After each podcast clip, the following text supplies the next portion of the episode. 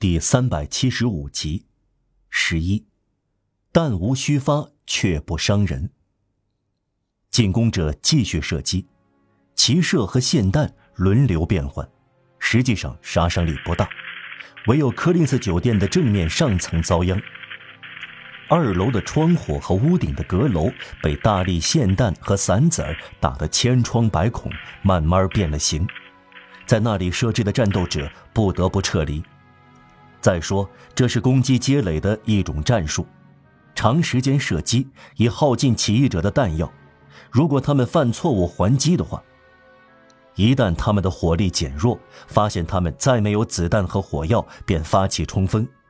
昂若拉没有落入这个陷阱，街垒根本不还击。在每次骑射中，加弗罗什都用舌头撑起面颊，表示高度的蔑视。很好，他说。把床垫的布撕开吧，我们正需要绷带呢。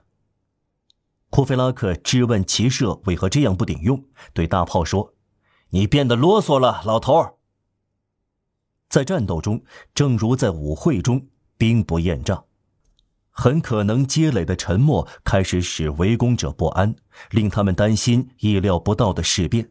他们感到需要透过这堆铺路石看看清楚，了解在这堵打不还手的无动于衷的大墙后面发生了什么事。起义者突然发觉一顶头盔在临近的一个屋顶的太阳下闪光，一个消防队员靠在一根高烟囱上，好像在那里放哨。他的目光直落在街垒中。这个监视人碍事儿，昂若拉说。让瓦尔让已经把短枪还给了昂若拉，但他自己有枪。他一言不发，瞄准消防队员。一秒钟后，头盔被子弹打中，哐当的落在街上。惊慌的士兵匆匆消失了。第二个观察者占据了他的位置，这一位是个军官。让瓦尔让已经重新上了子弹，他瞄准新来者。把军官的头盔送去跟士兵的头盔汇合，军官毫不犹豫，迅速抽身退走。这回警告生效了，没有人再出现在屋顶上，放弃了侦察街垒。您为什么不打死人？博西埃问让瓦尔让，让瓦尔让不回答。十二，混乱变成拥护秩序。博雪在孔布菲尔的耳畔小声说：“他没有回答我的问题。这是个用枪行善的人。”孔布菲尔说。但是，对于这个已经远去的时代还有回忆的人都知道，城郊的国民自卫军对付起义十分骁勇。在1832年6月的几天中，他特别激烈和无畏。庞丹。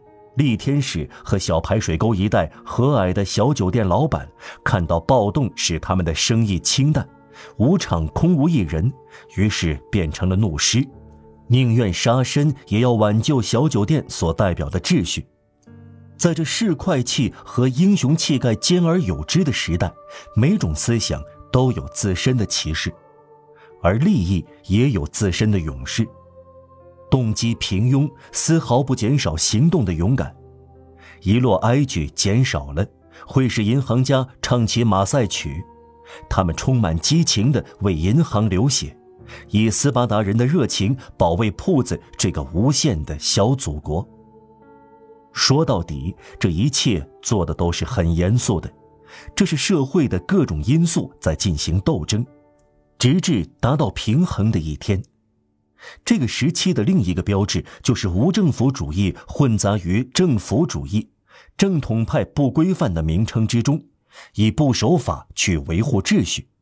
在国民自卫军某个上校的指挥下，突然敲起随意的集合鼓；某个上尉突如其来的冲上火线；某个国民自卫军队员为观念和为自身战斗。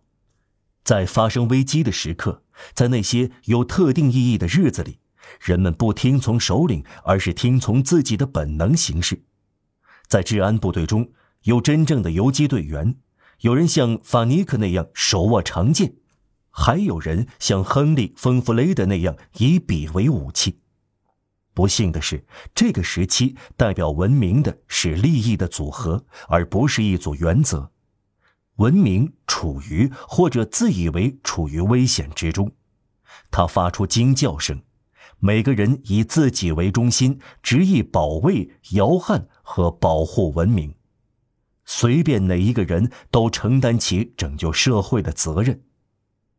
有时，热情发展到屠杀。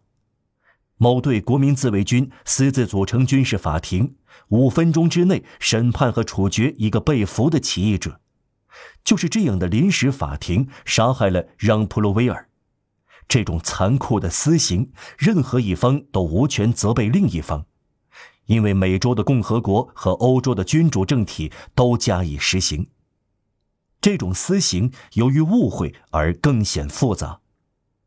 暴动的一天，一个名叫保尔·埃美·加尼埃的年轻诗人，在王宫广场受到追逐，刺刀顶在他的腰上，他藏在六号的大门下才逃脱了。追赶的人喊道：“还有一个圣西门的信徒。”他们想杀死他，可是他腋下夹着的是圣梅西公爵的一卷回忆录。一个国民自卫军队员在这本书上看到这个字样“圣西门”，于是喊道：“处死他！”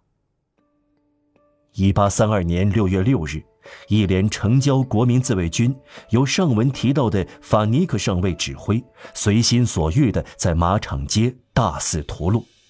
这个事实不管多么异乎寻常，还是由一八三二年的起义之后开庭的司法预审确认了。法尼克上尉是个急性子的大胆的平民，类似维护秩序的雇佣兵。属于上文指出的爱滥杀的人，是个狂热的政府主义者，又桀骜不驯，抵挡不住提前开火的诱惑和独自行动，也就是说，带领连队攻占街垒的野心。红旗和他看作黑旗的旧山轮流出现，激怒了他，他大声责备那些将军和高级军官，他们商议过，认为冲锋的时刻还没有到来。按其中一人的著名说法，要让起义受煎熬。至于他，他感到街垒熟透了，正如熟透的果子要掉下来一样，他要试一试。他指挥的是跟他一样坚毅的人，据一位目击者说，是一些疯子。就是他的连队枪杀了诗人让·普鲁威尔，这是驻守在街角那个营的第一连。就在最料想不到的时刻，上尉带领他的部下攻向街垒。这个行动只凭良好愿望而不讲战术，给法尼克的连队造成了惨重的损失。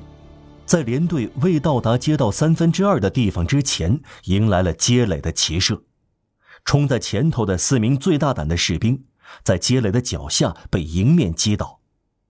这连乱糟糟的国民自卫军虽然很勇敢。却一点没有军人的顽强，迟疑了一下，不得不退回来，在路上留下了十五具尸体。犹豫给起义者留出了时间，重上子弹。第二次射击杀伤力很大，在连队回到街角的隐蔽地之前赶上了他。他夹在两次霰弹之间，受到大炮的轰击，因为大炮没有接到命令继续发射。勇敢而冒失的法尼克死于霰弹之下，他被大炮，也就是被秩序打死。这次攻击疯狂而缺乏考虑，激怒了昂若拉。傻瓜，他说：“他们让部下送死，还白白消耗了我们的弹药。”昂若拉像一个真正的暴动将军在说话。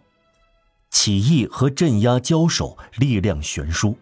起义方很快就会消耗殆尽，他们子弹很少，战斗者寥寥无几，一个子弹盒打光了，一个人阵亡了，无法替代。镇压方有军队，不计算人数，拥有万森兵工厂，不计算弹药。街垒有多少人，镇压者有多少团，街垒有多少子弹盒，镇压方有多少兵工厂。因此，这是以一战百的一场搏斗，最后总是以摧毁街垒而告终。除非革命突如其来，在天平中投入大天使闪光的利剑。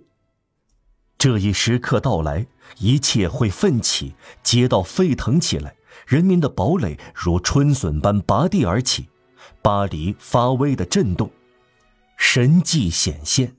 八月十日出现在空中，七月二十九日出现在空中，奇光闪现，张着大口的力量后退了。军队这头狮子看见前面平静地伫立着法兰西这个先知。